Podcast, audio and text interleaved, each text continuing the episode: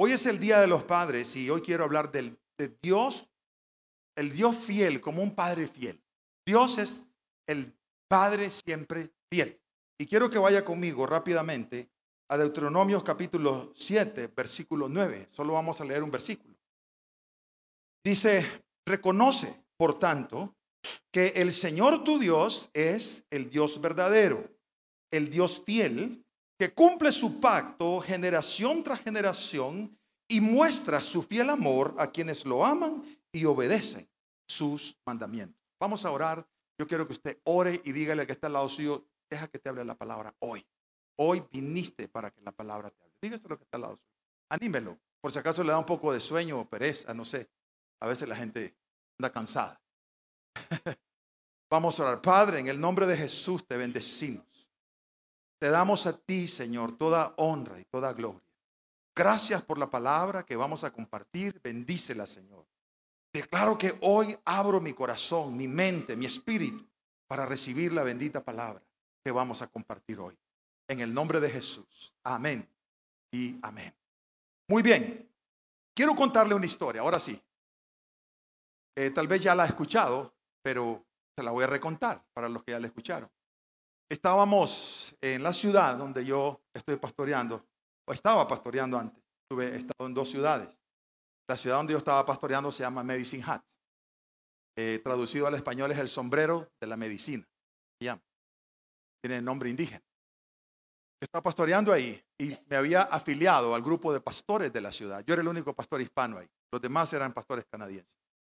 Ellos hicieron un retiro de oración en un mes de octubre es más o menos la otoño allá y empieza a caer nieve. Empieza a nevar fuerte. Bueno, ese año empezó a nevar, fuerte en octubre. Y bueno, el, el, retiro era a las 8 de la mañana. Yo tomé mi carro temprano, eh, más o menos como a las 7, era una hora de camino de la ciudad, era una parte fuera. Eh, bueno, los que han estado en Canadá saben que Canadá no es muy poblado, hay muchas zonas vacías y casas a distancia, fincas a distancia. Ese, lugar era así. Entonces me moví de la ciudad, iba manejando y en una vuelta eh, de la carretera, el carro se deslizó en una capa de hielo. Había caído nieve la noche anterior, no habían limpiado la carretera. Viera qué diferente es manejar en nieve que manejar carretera regular. Es totalmente otro, mundo. Entonces, eh, yo tomé la vuelta en el carro y había caído nieve la noche anterior, se había derretido, había quedado una capa transparente de, hielo que no se ve. Usted ve la carretera, no ve el hielo. Y ahí se paró mi carro. Entonces el carro salió solo. Comenzó a deslizarse en la carretera, se quiso ir al, al, al ditch, al, ¿cómo se llama? A la zanja, ¿verdad? Y, y, yo lo logré frenar y en lo que yo lo logré sostener, el carro se dio vuelta y comenzó a dar vuelta en la carretera. El carro quedó al otro lado, enterrado en la nieve, y yo quedé subido en el carro, guindando en el, en el lado del chofer. El carro quedó así de lado. Yo quedé aquí arriba, aquí arriba, guindando así. El carro comenzó a tirar humo y todo el asunto. Yo dije, ay Dios mío, ¿qué hago aquí? Y quedé volteado, ni siquiera podía ver la carretera. Estaba viendo así para el barranco. Y yo me quedé allí la temperatura estaba a menos 45 grados, 45 grados bajo cero. A esa temperatura usted rapidito se congela, le da hipotermia, se le congela la sangre. Y esa era mi preocupación. Empecé a sentir frío y el dolor de estar guindando en el cinturón. Yo tenía miedo porque yo dije, si muevo el carro, ¿cómo hago? No sabía qué hacer. Era mi primera experiencia. Y al ratito se paró un carro. Yo lo escuché porque no lo podía ver. Entonces se paró y me dijo, ¿Are you okay? ¿Estás tú bien? Me dijo la persona, ¿verdad? Y yo le dije, yes, I'm, I'm okay. ¿Verdad? Porque no estaba nada más en el accidente, no me había herido, no estaba herido, nada. Y luego la persona me dice, hey, tú eres José. Yo le digo, sí, yo soy José. Me habló en español. Sí, yo soy José. Hey, me dice, yo soy tu hermano. Mi hermano, sí, yo soy tu hermano. No, yo tengo un hermano menor que vive en la ciudad donde yo vivo, donde yo estaba viviendo. Y él se asoma al carro y me dice, ¿y qué estás haciendo? Es la pregunta obligatoria. o sea, ¿qué carajo? ¿Qué, qué, estás haciendo aquí? ¿Verdad? Y yo le digo, ¿y vos qué estás haciendo aquí? Y yo le hago la pregunta también. Y bueno, ya después de los saludos obligatorios y la respuesta, bueno, es que yo voy para un campamento de pastores y, y, es ahí en ese lugar, es un campamento que ya estábamos a media hora de llegar. Y me dice, pues yo voy para el mismo lugar. Él es plomero, él repara tuberías y el hielo había reventado un tubo. Usted sabe que el hielo cuando se congela revienta el metal inclusive. Y estaban reventados los tubos y me dice, me llamaron para irla a reparar. Voy para ahí, mi. Entonces, él agarró, que rompió, sacó un mazo enorme que andaba, porque anda herramienta ahí en su, en anda lleno de herramientas, agarró con un mazo, quebró el vidrio y ahí me sacó. Entonces, cuando yo pienso en eso, yo digo, qué padre más fiel, ¿verdad? qué padre más bueno. Y de eso quiero hablar, del padre fiel que tenemos, porque si no hubiese sido eso, posiblemente estaría en riesgo mi vida, ¿verdad? No es un lugar donde hay cobertura celular, porque no hay cobertura celular para llamar y decir, mira, estoy aquí, sáquenme. Nada, no se podía hacer nada. Yo estaba a expensas de lo que pasara. Pero ahí el Señor envió a mi hermano. A ese lugar. Mi hermano, de sangre. Mi hermano menor. Yo dije, Señor, esto es maravilloso. El Padre que tenemos es un Padre especial y es un Padre fiel. Amén. Denle un aplauso a Él, porque Él vive. Aleluya. Aleluya.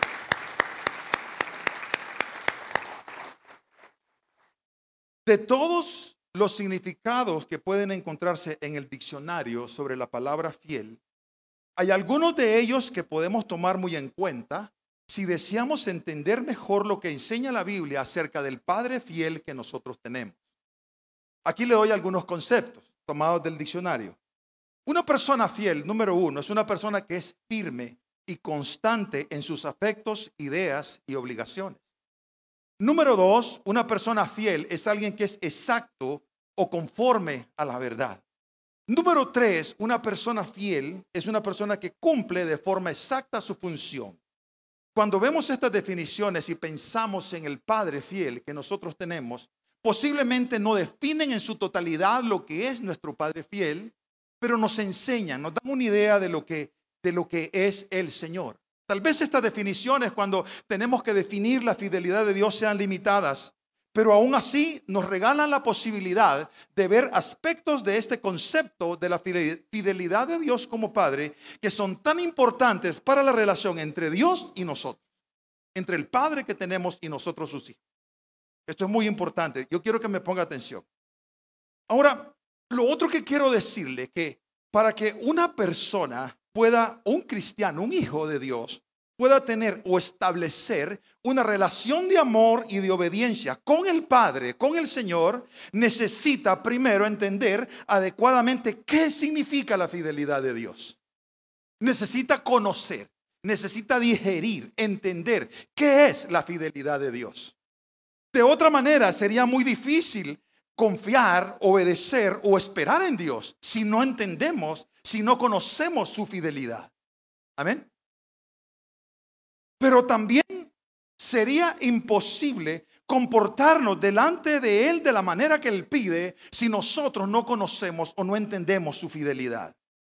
Por eso yo le invito a que veamos algunos aspectos de esta parte de la fidelidad de Dios como Padre.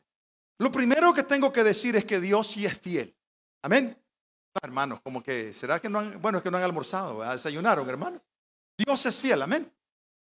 Ay, hermano, este lado almorzó un poquito más, pero desayunó.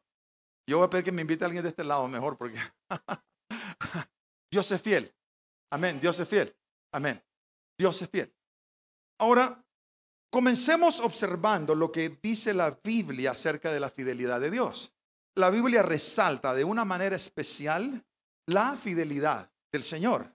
Tal vez en parte se deba a que la fidelidad de Dios es uno de los atributos de Él que más disfrutamos los hijos de Dios. Porque ciertamente si Dios no fuera fiel, usted y yo no estaríamos aquí.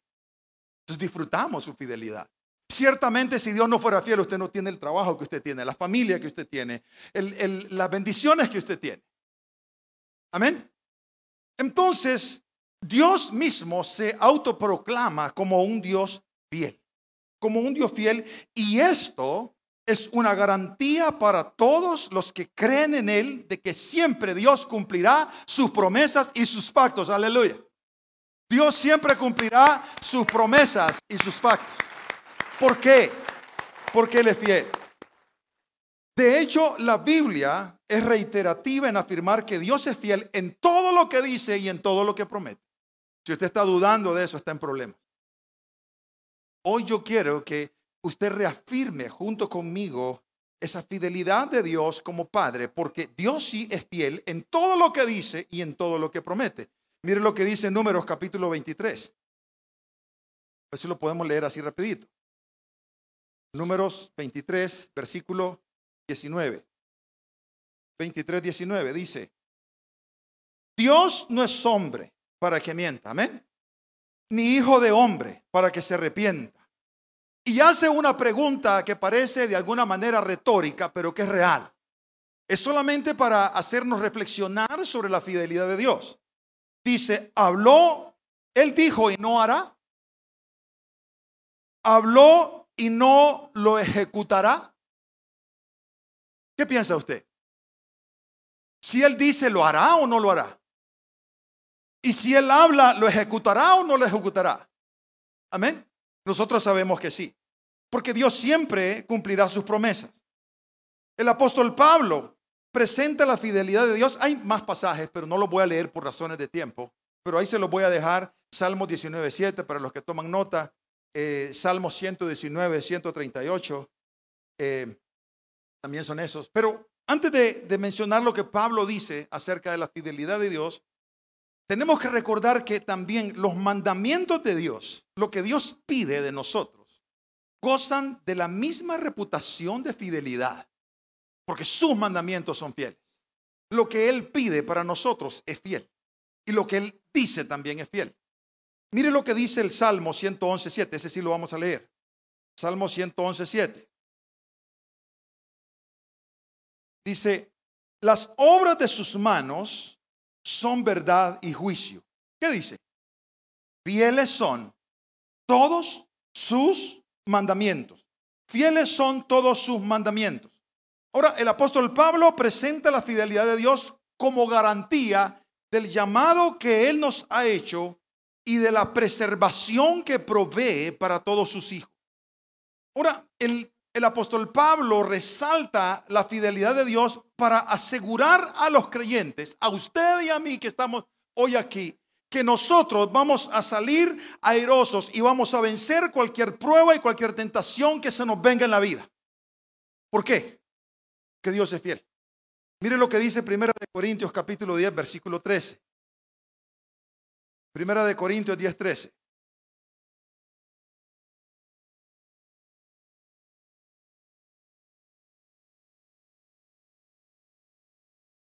Dice, y este pasaje es, me encanta, dice, no os ha sobrevenido ninguna tentación que no sea humana. ¿Pero qué dice? ¿Pero qué dice? No, hermano, pero fiel es Dios. No, no, no, dígalo con convicción. ¿Pero qué dice? Un poquito mejor. ¿Qué dice? Fiel es Dios. Pero fiel es Dios, que no os dejará ser tentados más de lo que podéis resistir, sino quedará también juntamente con la tentación la salida para que podáis soportar. Así que si yo digo, y cuando la gente, ay, pastores que caí en una tentación y no supe qué hacer. Bueno, usted cayó en la tentación porque abrimos puertas a la tentación, porque no dimos los pasos correctos. Pero ciertamente el Señor es fiel y cada tentación en tu vida, cada prueba en tu vida, cada situación en tu vida no va a pasar de aquello que Dios permita porque no nos ha sobrevenido ninguna tentación que no sea humana y fiel es Dios que nos ayudará a salir de esas circunstancias porque Él lo, lo ha dicho. Aleluya. Aleluya. Y me gusta este concepto. Cuando pienso en este concepto de la fidelidad de Dios, es que ciertamente eso me da confianza. Ya no ando con temor. sino que yo me siento seguro porque yo sé que el Señor está de mi lado y que si yo le amo y le sirvo, si yo lo busco, Él va a socorrerme, Él va a responderme, Él va a ayudarme en cualquier circunstancia, porque Él no cambia, Él no es hijo de hombre para que mienta, hará y no dirá y no lo hará, hablará y no ejecutará, dice la palabra. Y eso es lo que trae confianza en mí. También el concepto de la fidelidad que el apóstol Pablo dice es que habla de que como Dios es fiel, el mensaje que nosotros compartimos con el mundo, la esperanza que hay en Jesucristo, en el mensaje que predicamos, descansa en la fidelidad de Dios. O sea, nosotros predicamos un mensaje que realmente es, es, tiene su fundamento en un Dios fiel. Y a veces, hermanos, a mí me preocupa. Porque a veces eh, dudamos del mensaje que tenemos en nuestra mano, en estos vasos de barro. Porque es un mensaje, es un mensaje precioso. Y dice el apóstol Pablo que él tiene la seguridad de que el mensaje que él predica, lo que él enseña, descansa en un Dios que es fiel, porque lo que él dice lo cumplirá. No sé si ustedes se acuerdan de aquella historia, ¿verdad? Del, de un hombre, un pastor, que inició una iglesia. Él inició una iglesia y abrió las puertas y se quedó a las puertas a esperar que la gente llegara, que los miembros llegaran. Pero eh, cerca de allí, como menos de 100 metros, abrieron un circo. Llegó un circo, se instaló un circo. Y entonces el domingo el pastor pone la, la alabanza y todo, y él está esperando que la gente llegue. Pero él empieza a notar que a su iglesia está entrando poca gente, pero allá en el circo hay una fila. Hay mucha gente queriendo venir al circo. Y entonces él se quedó intrigado porque esta es la pregunta. ¿Cómo es posible que siendo la iglesia el, el, mensajero de un mensaje de esperanza, de un mensaje que tiene calidad, que vale la pena escuchar, y que puede transformar mi realidad, como ha transformado la de muchos. ¿Por qué la gente prefiere ir al circo en vez de venir aquí? Si yo tengo la verdad. Y él se quedó intrigado con aquella situación. Entonces él fue al, al hombre del circo. Dijo, y tengo que resolver esto. Tengo que salir de esta duda. Y entonces le dijo, dígame cómo hace usted al del circo. ¿Qué es lo que pasa? Porque usted lo que enseña son mentiras. Y la gente viene. Ahora, lo que yo enseño es la verdad y la gente no viene. Entonces, ¿cuál es la diferencia? Y el hombre del circo le dijo, tal vez se acordarán de la historia. ¿Sabe por qué, mi querido amigo? Porque yo predico la mentira como que si fuera verdad. Y usted predica la verdad como que si fuera mentira. Esa es la razón. Y digo esto porque el mensaje que usted está escuchando hoy el mensaje que nosotros tenemos al mundo es un mensaje poderoso. Es un mensaje del cual nosotros tenemos que tener convicción. ¿Sabe por qué? Porque el Padre que nosotros tenemos, el que respalda el mensaje, es un Padre fiel, que lo que dice lo cumplirá, que lo que hace lo hará, lo que Él dice que hará será hecho. Y cuando uno ve al, Señor actuar a través de la historia, uno se da cuenta que el Señor es el dueño de la historia. Uno se da cuenta que el Señor es quien quita y pone reyes y que nada de lo que pase a su alrededor en este país o en cualquier país o en el mundo no pasa de la mano y de la voluntad de un Dios poderoso que es fiel y que tiene un plan. Aleluya, dele gloria a Él. Él es bueno. Aleluya. Ahora, este concepto de la fidelidad, ¿a qué hora termina el servicio? Ya, ya, ya, de veras, ya terminó. Híjole. Bueno, entonces termino aquí con esta parte. Gracias, hermano. Voy a terminar ahí. Solo, solo quiero ver dos cositas rápidas y termino. ¿Me regalan un poquito más, pastor? ¿Sí? Un minutito. ¿Sí? Este concepto de la fidelidad también lo entendemos mejor cuando nosotros entendemos otro atributo de Dios que se llama la inmutabilidad de Dios. La inmutabilidad de Dios. ¿Qué es la inmutabilidad de Dios? La fidelidad de Dios junto con la inmutabilidad de Dios van juntas. ¿Y qué es la inmutabilidad de Dios? Lo que nos enseña ese concepto o ese principio o ese atributo es que Dios es un Dios que nunca cambia. Amén. Amén, ¿lo cree usted? Dios es un Dios que nunca cambia. La escritura lo dice claramente. Santiago cuando habla del Dios dice que en Él no hay ningún cambio ni sombra de variación. Cuando el profeta, eh, cuando los profetas hablan del Señor, hablan de un Dios que es fiel y que Él se mantiene fiel a través del tiempo. Hablan de un Dios que no cambia. Hablan de un Dios que mantiene sus promesas. Hablan de un Dios que cumple lo que dice. Ese es el Padre que tenemos. Y si usted no tiene un Padre, ya ve que el Padre terrenal nos puede fallar. A muchos el Padre terrenal nos pudo haber fallado. Pero el Padre que tenemos es fiel y no cambia.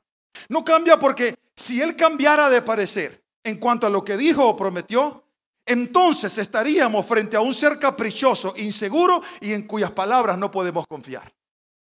¿Verdad? A veces las personas, no sé si usted ha escuchado eso, yo te voy a amar hasta el fin, voy a ser tu amigo, tu amiga. Y pronto usted se da cuenta que él lo traicionó. Algunos hemos sufrido traición de personas que amamos y que nos han dicho que nunca cambiarían. ¿Verdad? Porque así somos las personas. Pero cuando pensamos en el Padre que tenemos, cuando pensamos en el Dios al que conocemos, que es nuestro Padre, que hoy celebramos a los padres, nos damos cuenta que Él no es un ser que lo cambian las circunstancias. Puede ser que las personas por las circunstancias cambien. Puede ser que las personas hoy piensen de una manera y mañana de otra. Puede ser que alguna situación en su vida la haga cambiar o lo haga cambiar de parecer. Pero el Dios que tenemos en esencia y en poder nunca, nunca, pero nunca, pero nunca va a cambiar. Porque Él es el mismo ayer, Él es el mismo hoy y Él es el mismo siempre. Gloria a Dios. Aleluya, aleluya, aleluya, aleluya. Dios es el Dios, el mismo Dios por los siglos de los siglos. Entonces, hermano, porque usted se desespera. Entonces, porque usted se desanima. Entonces, porque usted renuncia. Entonces, ¿por qué no sigue adelante? Si el Dios que tenemos es un Dios fiel que ha prometido que nos sostendrá en cualquier circunstancia de la vida. ¿Por qué entonces? ¿Por qué somos así? Yo le animo en esta tarde que usted pueda decirle, Señor, sabes, tu palabra me ha hablado y a partir de aquí voy a salir de esta iglesia creyendo que eres fiel y aunque no vea lo que espero ver y aunque no pase lo que espero que pase, tú lo harás porque lo cumplirás, porque tu palabra y lo que prometes es fiel. Aleluya. Déselo fuerte a Él, aleluya. Él vive, Él vive, Él vive. Y con este último, por tiempo. Es que si Dios es un Padre fiel que nunca cambia, hay algo que no podemos dejar de un lado. No me puedo ir de aquí, de este púlpito, sin antes mencionarlo. Porque Dios nos desafía a nosotros también a ser fieles. ¿Me voy a entender? A veces nosotros esperamos que Dios sea fiel. A veces nosotros esperamos que Dios cumpla lo que ha prometido. ¿Y qué pasa con nosotros? ¿Estamos siendo fieles también, como Él demanda en su palabra? ¿Estamos haciendo lo que Él nos pide como Él dice en su palabra? ¿O hacemos lo que nos, da la gana y esperamos que Dios siga siendo fiel? ¿Qué le parece? ¿Le parece justo ese trato? ¿Le parece que si yo hago un trato con, con mi hermano y un negocio, ¿verdad?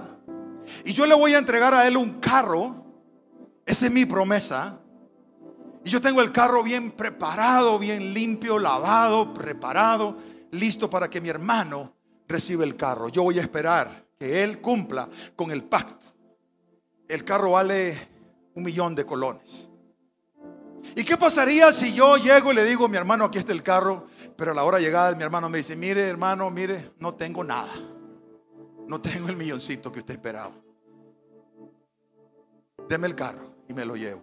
¿Sería justo ese trato? ¿Sería correcto? Tal vez la forma en que lo estoy poniendo es muy simple, pero eso ilustra de que si Dios es fiel, nosotros eh, se nos demanda y necesitamos también ser fieles, porque tenemos un Dios fiel. Es como en el matrimonio, ¿verdad? Usted hace un pacto de fidelidad. ¿Y qué pasa cuando no hay fidelidad? Usted espera que de los dos, ¿cierto? Porque si, no existe esa relación de fidelidad de ambos lados, entonces la cosa no funciona. Entonces usted está diciendo, ¿para dónde cogería a mi mujer? a saber con quién anda mi marido. Usted no está tranquilo, usted no está tranquila, porque no hay fidelidad. Ahora, cuando hablamos del Señor, en su amor y en su misericordia, Él sigue siendo fiel. Y aunque nosotros permanezcamos infieles, Él sigue siendo fiel. Pero la demanda del Señor es que nosotros seamos fieles. En fin, la fidelidad de Dios es para que nosotros también podamos ser fieles. Y lo que dice la palabra del Señor es que se le pide a todo aquel que administra los bienes del Señor ser fiel. Se requiere que los administradores de la obra de Dios si usted es un servidor en esta iglesia, si usted es un pastor en esta iglesia, en el equipo pastoral, si usted es alguien, si es un miembro de esta congregación, si usted canta en la alabanza, si usted maneja la, el, multimedia, si usted, si usted hace lo que usted haga, si usted está en la puerta, donde usted esté, si usted cuida la puerta, lo que sea, se requiere que usted sea fiel. Porque si usted no es fiel, usted no está cumpliendo con lo que el Señor pide y no puede esperar usted de Dios fidelidad, ni reclamar fidelidad al Señor cuando usted no sigue siendo fiel. Amén. Eso es lo que dice la palabra y quiero terminar leyendo este pasaje. A ver si lo encuentro por aquí, porque dice corte, ¿verdad? Mis hermanos amados, Dios se basta a sí mismo para ser fiel y sigue siendo fiel. Los seres humanos con frecuencia decimos, prometemos que vamos a hacer cosas y no las hacemos. Cambiamos. Pueden haber razones del cambio. Puede ser por temor, puede ser por debilidad, puede ser por intereses personales, puede ser hasta por circunstancias más allá de nuestro control, pero muchas veces los seres humanos eh, cambiamos, dejamos de ser fieles. Pero nuestro Dios no se sujeta a ninguna ley ni a ninguna autoridad, porque Él es soberano. Todo lo que dice está definitivamente garantizado y seguramente cierto, lo que el Señor ha prometido como Padre. Es por eso que cuando nosotros estudiamos la fidelidad de Dios, debemos reconocer que Dios es merecedor de nuestra confianza y nuestra obediencia. Lo merece, ¿o no?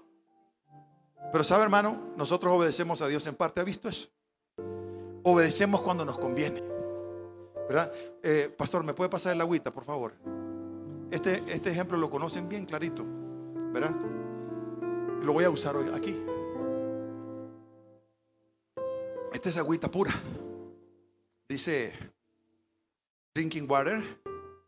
Bueno, está en inglés, mire. Bueno, agua bebible. agua para beber. ¿Está bien? Eh, purificada. Si yo le invito a, eh, bueno, ya ahora ya la probé yo, ¿verdad? Posiblemente usted no la va a querer. Pero si estuviera selladita y se la regalo, ¿se la tomaría? ¿Sí? Amén. Entonces, así es el Señor. 100% fiel, 100% puro. Pero ¿qué pasa con todo respeto, hermano? Si yo le hago esta agua aquí, tiene 90% de agua pura y tiene una pequeña saliva que yo le eché, perdón, hermano, por ejemplo. Se ve feo, pero ¿sigue siendo pura? ¿Se la tomaría? No creo. Y más con el COVID. Ahora. no se la tomaría. Eso es lo que yo me refiero. Si usted es un hijo de Dios, tiene un padre fiel, si usted es un servidor de Dios, si usted es un pastor, un ministro, porque a veces decimos, es que el pastor es el que tiene que portarse bien. No, no, no, no, hermano, usted que está allí, Ahí tiene que portarse bien. Y a veces no, no, no significa que usted ande en el bar emborrachándose y mujeriando. Puede ser ahí como trata a las personas. Puede ser como le habla a otros. Puede ser lo que hay en su corazón, heridas y rencor. A veces los cristianos guardamos heridas y rencor en el corazón. Y eso es infidelidad al Señor también. Porque ¿qué es lo que ha dicho el Señor? Que tienes que perdonar que tienes que cambiar tus actitudes, tu forma de ser. Sabe que en el día del juicio, cuando estemos ante el tribunal de Cristo, el Señor va a evaluar nuestro comportamiento con los demás en la iglesia. ¿Sabía eso? Léalo. No se lo voy a leer por razones de tiempo, pero léalo. Va a evaluar cómo nosotros tratamos a los demás.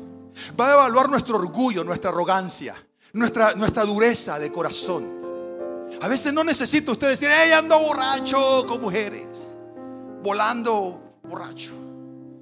No necesita decir eso.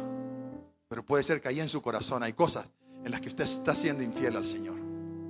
Y la demanda de Dios es que si Él es un Padre fiel, ¿qué espera de nosotros? espera usted del Señor? ¿Qué le pide usted al Señor? ¿Qué es lo que usted le demanda al Señor? Usted espera que Dios sea fiel, ¿cierto? Y bueno, cuando Dios no cumple lo que pedimos, muchas veces nos enojamos con Dios, ¿no es cierto? Yo estaba con una hermana que enojada con Dios. Y me dice, pastor, es que ah, yo estoy enojada con Dios. Porque mire, mire, pastor, yo estaba orando en la iglesia.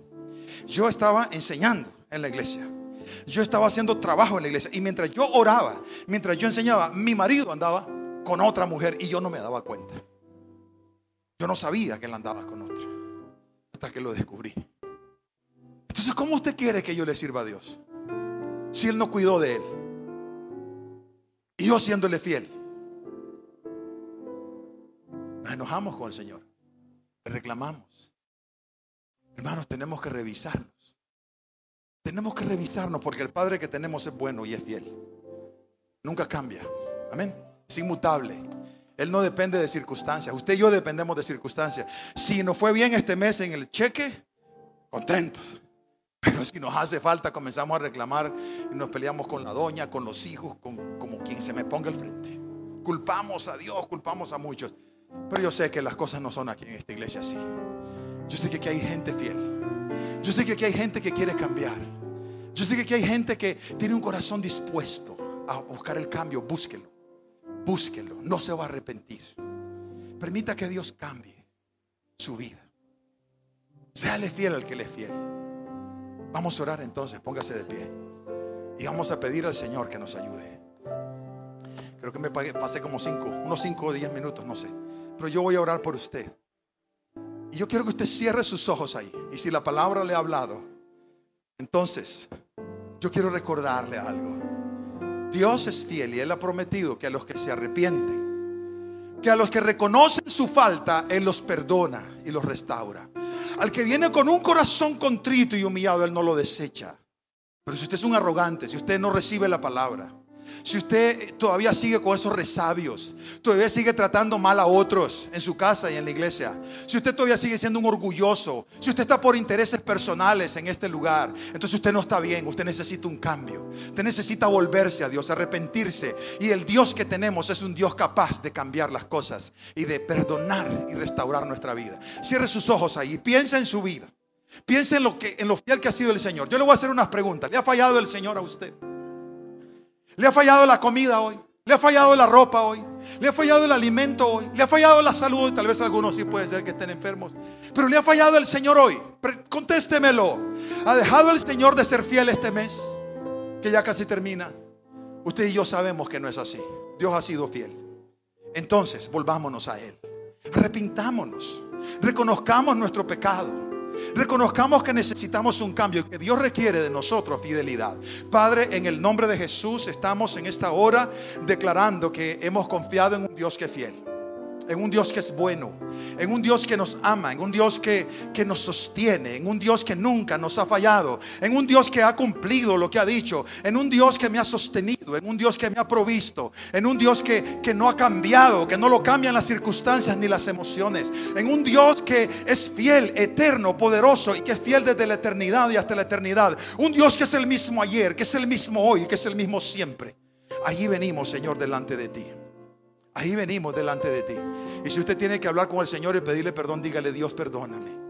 Perdóname. Yo quiero también, mientras usted pide perdón al Señor, los que ya conocen del Señor, eh, que puedan orar, pero también voy a, hablar a aquellos que no conocen de Cristo. Si hay alguno que está en este lugar y que de alguna manera necesita reconciliarse con el Señor, o que de alguna manera eh, eh, nunca ha tomado una decisión de entregar su vida a Cristo, de arrepentirse de sus pecados y darle a Él su vida.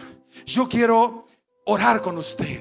Yo quiero orar con usted. Yo quiero darle la seguridad a mis hermanos, a, mis, a, sus hijos, a ustedes, que el Padre que nosotros tenemos es fiel. Él no va a cambiar.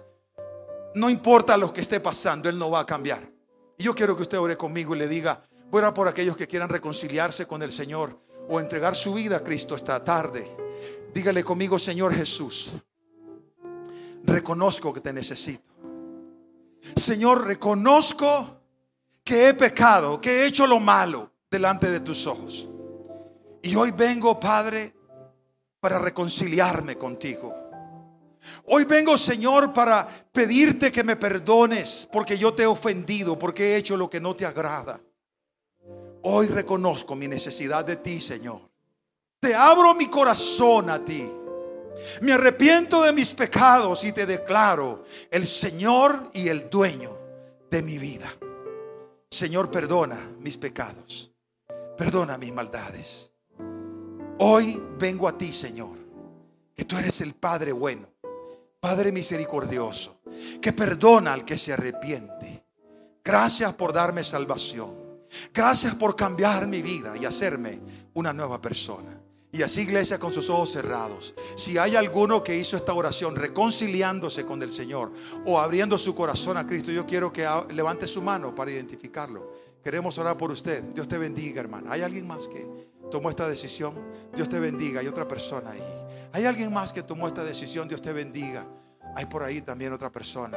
¿Hay alguien más que tomó esta decisión de reconciliarse con el Señor y de entregarle su vida al Señor? ¿Hay alguien más así? ¿Hay alguien más? Dios te bendiga. Entonces, eh, quiero ver si por allá atrás también hay alguien más. Dios te bendiga. Si tú tomaste esta decisión de abrir tu corazón a Cristo, es la mejor decisión de tu vida. Y yo quisiera pedir a las personas que, que levantaron su mano que vengan. Yo voy a pedir al pastor que ore por ustedes.